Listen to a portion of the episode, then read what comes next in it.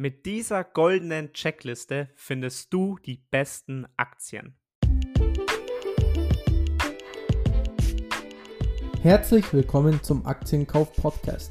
In diesem Podcast erklären wir, wie du dir mit Aktien langfristig ein Vermögen aufbauen kannst und begleiten dich auf deinem Weg zur finanziellen Freiheit. Hi und herzlich willkommen zu einer neuen Folge des Aktienkauf Podcasts. Hier sind wieder der Sebi und ich, der René, am Start. Ja, die letzten Folgen haben wir ja hauptsächlich Aktienanalysen für euch vorbereitet. Deswegen gibt es heute mal wieder ein etwas anderes Thema für euch. Ja, richtig. Und zwar gehen wir heute der Frage nach, wie findet man eigentlich gute Aktien? Beziehungsweise vielleicht noch etwas präziser, und zwar, welche Fragen sollte ich mir als Investor eigentlich stellen, um eine für mich persönlich gute Aktie zu finden?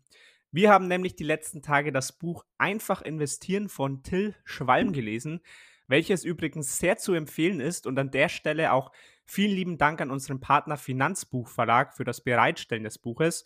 Und Till Schwalm geht eben genau dieser Frage unter anderem in seinem Buch nach. Und wir haben uns davon einfach mal etwas inspirieren lassen und möchten euch heute eine Checkliste vorstellen, die jeder von euch vor einem Aktienkauf durchgehen sollte, um wie angesprochen hervorragende Aktien zu finden. Denn vielleicht noch ganz kurz ein Wort dazu, bevor ich an dich gebe, René. Nämlich bekommen wir immer mehr Nachrichten bei Instagram von einfach neuen Aktionären, was wir definitiv extrem gut finden. Aber man muss einfach sagen, mittlerweile, ja, stimmt uns das doch etwas skeptisch. Also wir sind mit Sicherheit keine Crash-Propheten oder ähnliches, aber wir bekommen einfach so viele Nachrichten von Leuten, die uns schreiben, was wir von diesem oder jedem Penny-Stock halten. Und ja, wir haben einfach das Gefühl, immer weniger dieser neuen Anleger schauen wirklich auf fundamentale Daten oder stellen sich wirkliche Fragen, die einfach langfristig entscheidend sind und die nicht nur darauf abzielen, möglichst schnell, möglichst viel Geld zu machen. Deswegen, wie gesagt, jetzt eine Checkliste, die wirklich jeder durchgehen sollte, egal ob er schon lange investiert oder frisch am Markt ist. Yes, genau. Starten wir mit dem ersten Punkt der Checkliste und zwar mit der Frage, werden Dividenden regelmäßig ausgezahlt? Klar, manche werden jetzt bestimmt einhaken und sagen, dass es genug Qualitätsaktien gibt, die keine Dividenden auszahlen auch vollkommen zu Recht, da eine Facebook, Netflix oder Amazon-Aktie bis jetzt noch keinen einzigen Cent an uns Aktionäre ausgeschüttet haben und trotzdem Jahr für Jahr schöne Buchgewinne für Investoren generieren. Aber bei dieser Frage fokussieren wir uns speziell auf Unternehmen, die schon eine Dividende ausgezahlt haben. Denn es gibt trotzdem qualitative Unterschiede bei solchen Dividendenaktien. Und von Qualität bei Dividendenaktien ist die Rede, wenn das jeweilige Unternehmen konstant eine Dividende an uns Aktionäre auszahlt, egal was gerade konjunkturell passiert. Besonders in Krisenzeiten sind solche Aktien Gold wert. Schaut man sich unser mittlerweile Lieblingsbeispiel Unilever an, weiß man als Aktionär dieses Unternehmen, dass egal ob eine Dotcom-Bubble, Finanzmarktkrise oder Corona-Krise, die Menschen weiterhin essen und trinken müssen. Bedeutet, dass solch ein Unternehmen auch in Krisenzeiten weiterhin solide Geld verdient und dieses Geld sorglos an uns Aktionäre als Dividenden ausschütten kann. Als Faustformel kann man eigentlich sagen, je konstanter die Dividendenzahlung, desto stabiler ist das Unternehmen. Ja, diese Faustformel würde ich definitiv unterschreiben. Ich würde sogar den Punkt aber noch etwas ergänzen und sagen, werden die Dividenden dazu regelmäßig sogar gesteigert. Denn das ist dann einfach wirklich ein Zeichen von Qualität des Unternehmens. Denn eigentlich ist wirklich nichts so ehrlich wie eine steigende Dividende. Ein Unternehmen kann eigentlich Umsatz manipulieren, sie können den Gewinn manipulieren. Man kann als Unternehmen eigentlich fast alles durch irgendwelche bilanzpolitische Maßnahmen manipulieren aber die Dividende kann einfach nicht manipuliert werden. Das ist einfach, ich sag mal, pure Ehrlichkeit. Wenn ihr Dividenden auf euer Konto ausgeschüttet bekommt, dann ist das euer Geld. Das hat das Unternehmen nicht mehr. Das ist dann euer Geld. Und wenn das Geld, das ihr da bekommt, wirklich jährlich gesteigert wird, dann ist das einfach ein Zeichen von Qualität. Deswegen hier mal der erste Praxistipp. Bevor ihr in ein Unternehmen investiert, das eben eine Dividende ausschüttet, googelt einfach mal zum Beispiel bei, um beim Beispiel zu bleiben, googelt einfach nach Unilever-Dividenden. Zum Beispiel Finanzen.net bietet hier eine sehr schöne Übersicht an und schaut euch einfach mal an, wie sich die Dividenden in den letzten Jahren verhalten haben. Wenn die Dividenden konstant gesteigert wurden, dann bedeutet das im Umkehrschluss zu 99 Prozent, dass das Unternehmen immer mehr steigende Gewinne und steigende Umsätze erzielt. Kommen wir zu Punkt Nummer zwei. Wie hoch sind die Dividendenrendite, das KGV, das KBV, die Eigenkapitalquote und die Eigenkapitalrendite? Ja, das sind eigentlich alles Kennzahlen, die wir auch andauernd in unseren Podcast-Folgen betrachten. Es ist sozusagen die Checkliste, wie es tatsächlich im Unternehmen aussieht. Denn wie sagt man so schön, Zahlen lügen nicht. Und eben das Gesamtpaket der Fundamentalkennzahlen eines Unternehmens muss einfach stimmen. Denn was bringt uns ein Unternehmen, das ein günstiges KGV aufweist, aber in Sachen Eigenkapitalquote hoch verschuldet ist? Einzig das KBV bzw. Kurs-Buchwert-Verhältnis halten wir jetzt nicht mehr so relevant, wie es früher einmal war. Genau, und es ist uns auch klar, dass mal kurz aufs KGV schauen keine genaue Analyse ersetzt. Aber ich habe es vorher schon mal angesprochen, vor allem bei neuen und jungen Anlegern haben wir einfach oft das Gefühl, dass diese Kennzahlen wirklich vollkommen ignorieren und vollkommen außen vor lassen. Deswegen vor allem an die Anfänger und an die jungen Anleger prüft bitte wenigstens einfach mal zum Beispiel das KGV, die Eigenkapitalrendite und die Eigenkapitalquote. Wie gesagt, das ist keine genaue Analyse, aber gibt euch immerhin schon mal einen ersten Anhaltspunkt, an dem ihr euch orientieren könnt. Und damit jetzt auch schon zu Punkt Nummer 3. Genau, und zwar hat sich das Geschäftsmodell bewährt und ist es einfach zu verstehen. Besonders der letzte Punkt der Frage ist mir sehr, sehr wichtig. Denn ist das Geschäftsmodell einfach zu verstehen? Am besten kannst du das überprüfen, wenn du schaust, ob du die Produkte oder Dienstleistungen des Unternehmens nicht auch selbst im Alltag verwendest oder vielleicht jemanden kennst, der mit den Programmen arbeitet. Hast du zum Beispiel ein Netflix-Abo? Benutzt du Salesforce in der Arbeit? Was für ein Handy hast du eigentlich? Wie ist die Meinung deines Kollegen über SAP oder Adobe? Und genau so gelangst du am einfachsten zur Antwort auf die Frage, ist das Geschäftsmodell einfach zu verstehen? Und durch Beantwortung dieser Frage und weißt, was das Unternehmen letzten Endes macht, kannst du auch viel einfacher beurteilen, ob sich das Geschäftsmodell des Unternehmens schon bewährt hat. Und wenn du eh selbst Produkte des Unternehmens nutzt, ja, dann wird sich das Geschäftsmodell mit hoher Wahrscheinlichkeit ja schon eh bewährt haben. Genau deswegen sind wir auch so große Fans von Investments in Unternehmen, deren Produkte wir selbst konsumieren. Ja, das unterschreibe ich wirklich zu 100 Prozent. Und bedenkt auch immer, ihr wollt langfristig investieren. Zumindest hoffen wir, dass ihr das wollt. Und dabei sprechen wir wirklich von 10, 15, 20 Jahren und aufwärts. Und da ist es klar, dass das Geschäftsmodell eines Unternehmens auch wirklich in Zukunft noch Bestand haben muss. Und bei Produkten, die ich selbst konsumiere, kann ich mir einfach meine eigene Meinung dazu bilden. Und das ist mir persönlich einfach als Aktionär sehr, sehr wichtig. Denn wenn ihr immer nur blind den Meinungen von anderen Leuten folgt, dann kann und wird mit sehr hoher Wahrscheinlichkeit ein Investment früher oder später mal ordentlich in die Hose gehen. Das ist einfach so. Und deswegen eben dieser Punkt, ist das Geschäftsmodell für euch einfach zu verstehen. Am besten benutzt ihr die Produkte auch noch selbst und seid davon überzeugt. Yes, kommen wir zum nächsten Punkt der Checkliste und zwar hat das Unternehmen einen nachhaltigen Wettbewerbsvorteil. Auch eine sehr, sehr spannende Frage, die nicht immer ganz so einfach zu beantworten ist. In Sachen Automobilbranche muss ich ganz ehrlich sagen, ist es sehr schwer, einen nachhaltigen Wettbewerbsvorteil zu haben. Es gibt zig verschiedene Automobilkonzerne und wie will man sich dort einen nachhaltigen Wettbewerbsvorteil aufbauen? Gut, Tesla wäre jetzt hier ein Beispiel, welches aktuell einen kleinen Wettbewerbsvorteil hat. Tesla ist der First Mover, hat sich ein brutales Image aufgebaut und in Sachen Innovationen kann man den Unternehmen aktuell nicht viel vormachen. Aber wie sieht es mit Ford oder BMW aus? Seht ihr dort irgendwo einen nachhaltigen Wettbewerbsvorteil? Also ich ehrlich gesagt nicht wirklich. Und genau deshalb solltest du dir immer vor einem Investment die Frage stellen, wie es mit der Konkurrenz in der Branche aussieht.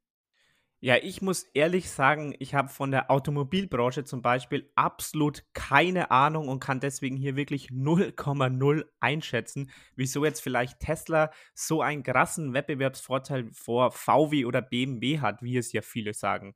Deswegen ist mein Tipp hier auch einfach nochmal, schaut, dass ihr größtenteils Unternehmen im Depot habt, die ihr selbst versteht. Und erst wenn ihr das Unternehmen und deren Geschäftsmodell wirklich selbst versteht, könnt ihr meiner Meinung nach einen Wettbewerbsvorteil auch wirklich abschätzen.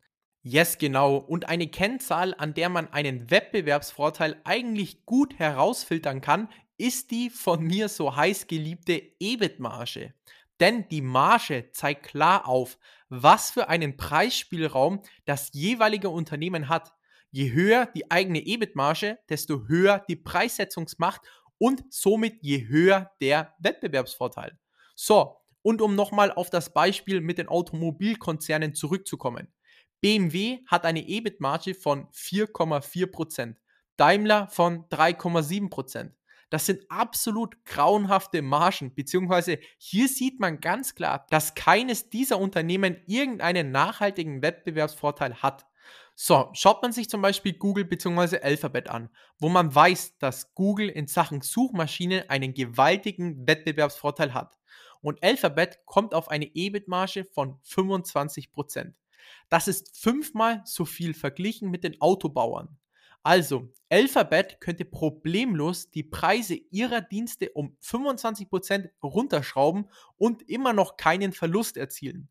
Würde Daimler die Preise auf die eigenen Fahrzeuge um 25% reduzieren, ist die Insolvenz von Daimler nicht mehr zu verhindern. Ja, dazu möchte ich vielleicht noch ganz kurz ergänzen, das ist natürlich jetzt auch vielleicht ein bisschen unfaires Beispiel hier ein Softwarekonzern oder einfach ja Alphabet hier mit Daimler oder BMW zu vergleichen, aber grundsätzlich gebe ich dem René da vollkommen recht. Also für mich ist das zum Beispiel dann, wenn ich solch eine EBIT-Marge sehe, einfach kein Investment Case mehr, weil mir da einfach zu viele ja Unsicherheiten mit einhergehen und diese Preissetzungsmacht einfach nicht vorhanden ist. Und das ist dann einfach für mich so ein Investmentprinzip, gegen das ich dann selbst einfach nicht verstoßen möchte. Und genau sowas sollt ihr einfach für euch auch herausfinden, eben auch mit Hilfe dieser Checkliste, dass ihr hier einfach Punkte für euch selbst festlegt. Denn seid euch auch immer bewusst, ihr legt euer eigenes hart verdientes Geld an und wollt ihr das wirklich in Aktien investieren, die ihr nicht mal richtig versteht, beziehungsweise für die ihr keine Prinzipien habt?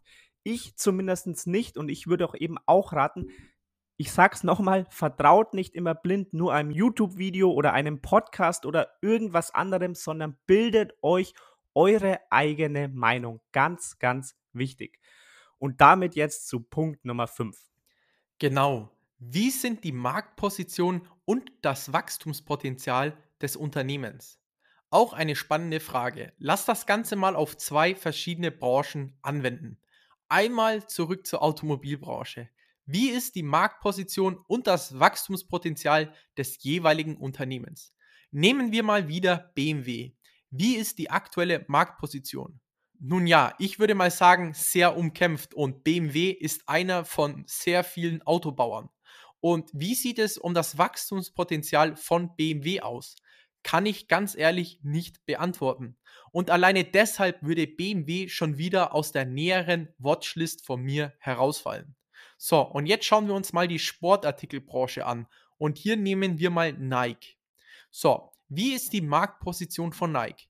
Mit Adidas ist Nike auf jeden Fall mit großem Abstand das Alpha-Tier in der Branche.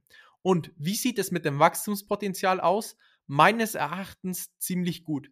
Die Marktposition ist absolut gefestigt neben Adidas, steigende Beliebtheit in den Schwellenländern und Sportkleider werden immer mehr in den Alltag und vor allem im Berufslook aller Casual Business verwendet.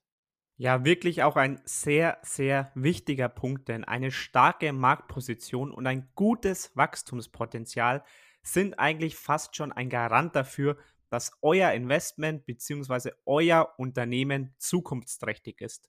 Recht viel mehr möchte ich dazu eigentlich gar nicht sagen. René, du hast schon alles sehr gut auf den Punkt gebracht. Kommen wir zu Punkt Nummer 6. Welche Produkte sind am Markt oder kommen bald? Gibt es Substitute oder könnten solche zukünftig auf den Markt kommen? Ja, das kann man natürlich am besten überprüfen im Alltag. Von welchen Hersteller trage ich meine Schuhe oder Klamotten? Welche Lebensmittelmarken konsumiere ich täglich? So sieht man gleich, welche Produkte das Unternehmen auf dem Markt hat. Oder wenn du beim Einkaufen bist, was für Autos fahren die Leute? Was für Schuhe tragen die meisten? Adidas, Nike oder doch andere neue Marken? Und welche Produkte werden aktuell gekauft? Und dann kann man natürlich auch in die Tiefe gehen und selbst auf der Herstellerseite mal schauen, was für Produkte von der Marke angeboten werden. Neben Schuhe vielleicht auch Jacken oder Hosen? Ja, auch hier habe ich wirklich wieder nicht viel hinzuzufügen. Ich kann auch hier wirklich nur nochmal sagen, auch wenn ich dem einen oder anderen jetzt vielleicht schon auf den Sack gehe damit, aber fangt einfach an, eure Aktien und Unternehmen wirklich zu verstehen und fangt an zu erfahren, was sie für Produkte herstellen, wie gut oder schlecht diese Produkte sind, wie diese Produkte auch in Zukunft noch gefragt werden oder ob diese Produkte noch in Zukunft gefragt werden. All solche Dinge. Ihr seid Miteigentümer dieser Unternehmen und stellt euch einfach diese Fragen. Damit auch schon zu Punkt Nummer 7. Genau, und der lautet, welche Marken gehören zum Unternehmen? Eine für uns sehr wichtige Frage, denn wir lieben Unternehmen, die mehrere Marken im Portfolio haben. Denn klar, je mehr Marken unter dem Dach eines Unternehmens sind, desto breiter ist das Unternehmen aufgestellt und somit krisenrobuster ist das Unternehmen im Umkehrschluss. Denn sollte sich mal eine Marke nicht mehr gut verkaufen, kann das Unternehmen diese Marke problemlos aus dem eigenen Sortiment nehmen und sich auf die beispielsweise übrigen 50 Marken konzentrieren. So hat zum Beispiel das Unternehmen LVMH mehrere Marken im Portfolio, wie zum Beispiel Louis Vuitton, Moet oder Hennessy. Oder auch Coca-Cola mit Fanta, Sprite oder der Coca-Cola selbst. Genau, wie du schon richtig gesagt hast, René, wir lieben einfach starke Marken. Sei es jetzt eben Coca-Cola, sei es Nike, sei es auch sowas wie Google oder eben auch Louis Vuitton oder sonst irgendwelche Marken. Starke Marken bieten einfach einen enormen Wettbewerbsvorteil.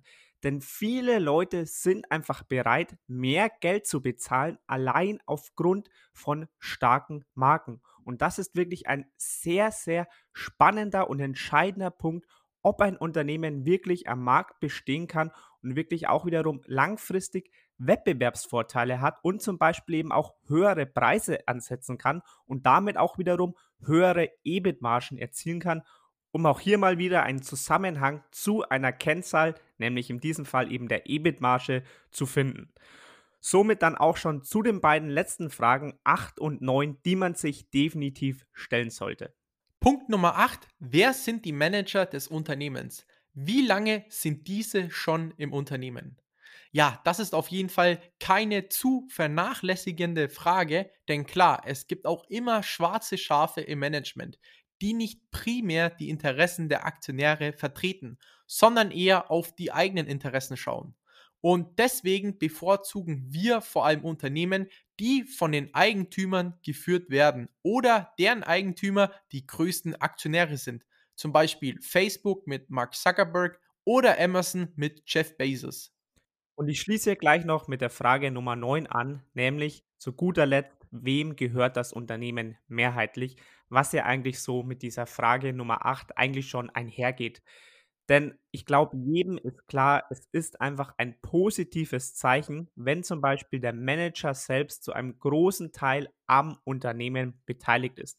Denn dann wird er natürlich alles dafür tun, dass es dem Unternehmen nicht nur in den nächsten zwei oder drei Jahren besonders gut geht, sondern eben vor allem auch in den nächsten 10, 15 oder 20 Jahren. Und genau sowas möchten wir ja als Investoren haben.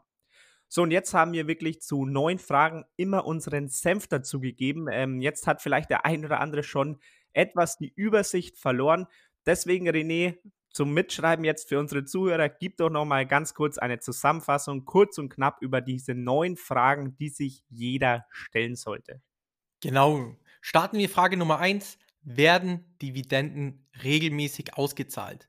Frage Nummer zwei: Wie hoch sind die Dividendenrendite, das KGV, das KPV, die Eigenkapitalquote und Eigenkapitalrendite? Punkt Nummer drei: Hat sich das Geschäftsmodell bewährt und ist es einfach zu verstehen? Punkt Nummer vier: Hat das Unternehmen einen nachhaltigen Wettbewerbsvorteil? Punkt Nummer fünf: Wie sind die Marktposition und das Wachstumspotenzial des Unternehmens? Punkt Nummer 6. Welche Produkte sind am Markt oder kommen bald? Gibt es Substitute oder könnten solche zukünftig auf den Markt kommen? Punkt Nummer 7. Welche Marken gehören zum Unternehmen? Punkt Nummer 8. Wer sind die Manager? Wie lange sind diese schon im Unternehmen? Und zu guter Letzt Punkt Nummer 9. Wem gehört das Unternehmen mehrheitlich? Ja, das sind neun sehr interessante Fragen, die Till Schwalm in seinem Buch aufgeführt hat. Und wir möchten noch ein bisschen detaillierter ins Buch hineinschauen mit einigen sehr interessanten Denkanstößen. Sebi, starte doch gleich mal mit dem ersten Zitat. Ja, genau, um jetzt noch etwas tiefer ins Buch reinzugehen und euch noch ein paar Learnings mit auf den Weg zu geben. Hier mein erstes Zitat, das ich mir aus dem Buch herausgeschrieben habe. Und zwar ist das, für eine Anlage in Schwellenländer sind multinationale Konzerne oft besser geeignet als eine direkte Investition. Ja, und ich muss ehrlich sagen, besser kann man es in einem Zitat nicht zusammenfassen. Denn klar, man weiß, dass zum Beispiel Schwellenländer enorme Chancen bieten, einerseits eben aufgrund des Bevölkerungswachstums, andererseits auch aufgrund des rasanten Wirtschaftswachstums. Und deshalb möchte man natürlich als Aktionär selbstverständlich gerne an diesem Wachstum teilhaben. Doch es müssen eben nicht immer Direktinvestitionen in Unternehmen vor Ort sein, um eben an diesem Wachstum partizipieren zu können. Yes, genau. Und Till Schwalm schreibt in seinem Buch nämlich auch, Investitionen in solche Länder setzen eine hohe regionale Kenntnis und ein Vertrauen in die dortige Rechtssicherheit voraus.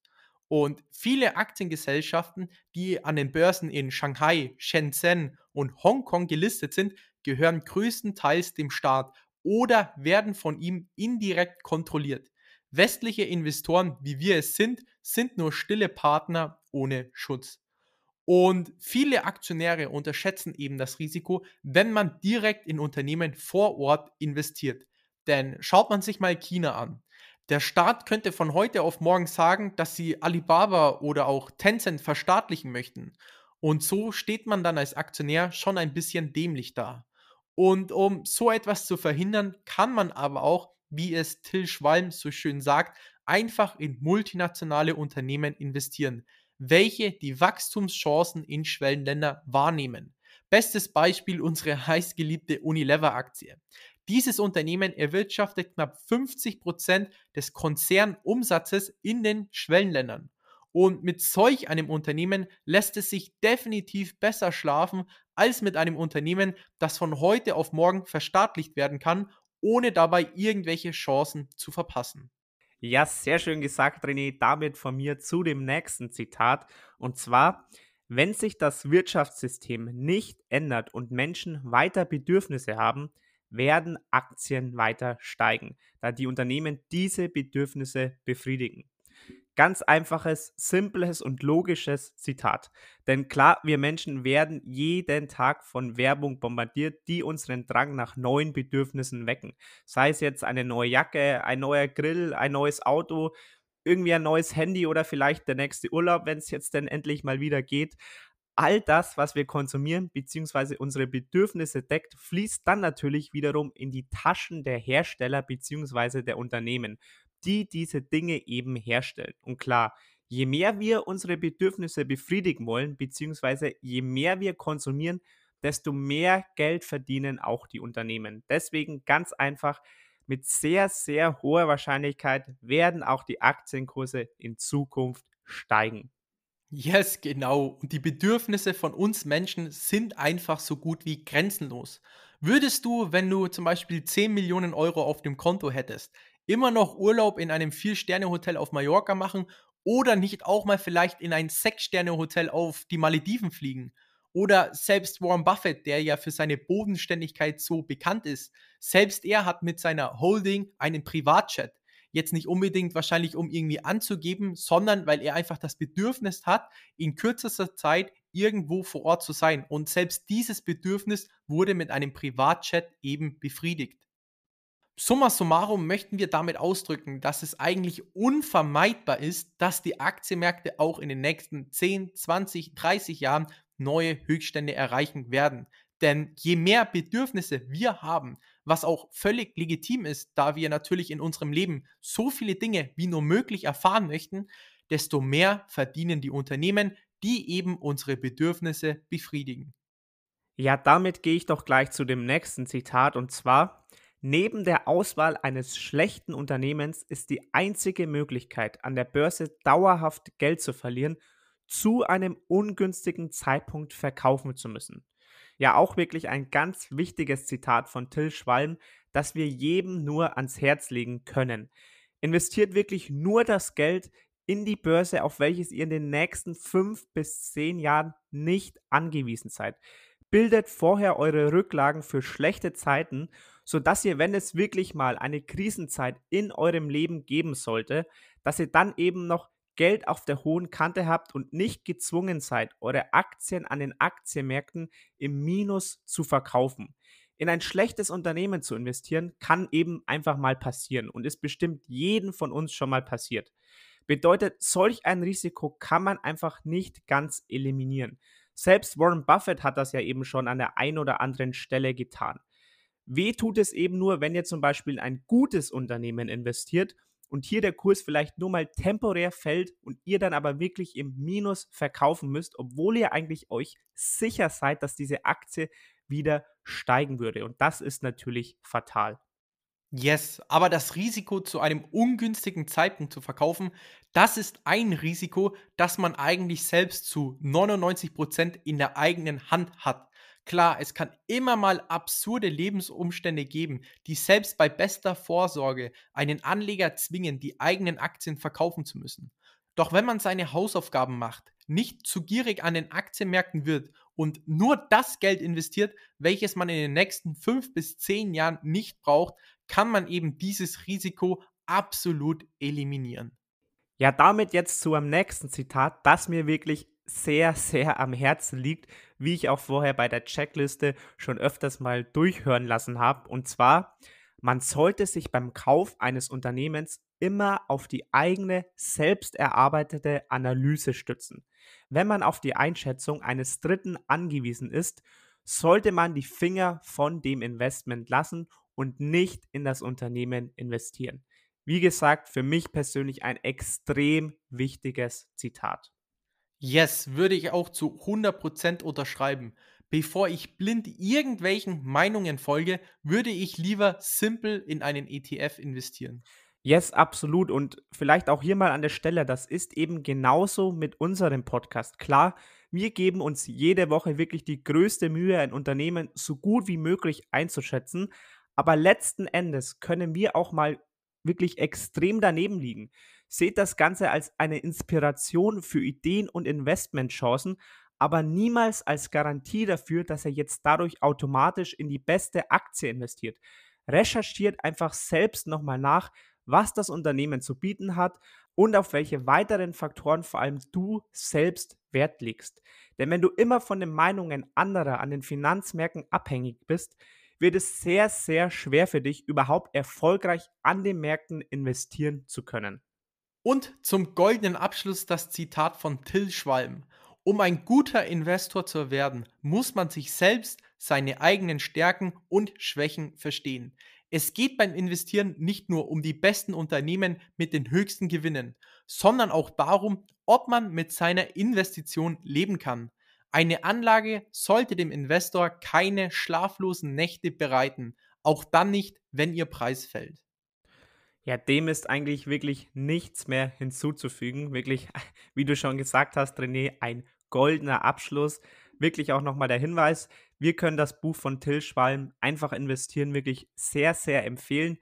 Wenn ihr wirklich in die Richtung Value Investing gehen wollt und langfristig euer Geld investieren wollt, dann ist das wirklich eine sehr, sehr gute Adresse, mehr über das Thema zu lernen. In diesem Sinne, Leute, ihr könnt uns ja gerne mal mitteilen, vielleicht über Instagram, wie ihr dieses Format findet, ob ihr es feiert, wenn wir uns über ein Buch unterhalten und einfach die besten Zitate daraus erwähnen oder ob ihr vielleicht mehr Fans von Aktienanalysen seid.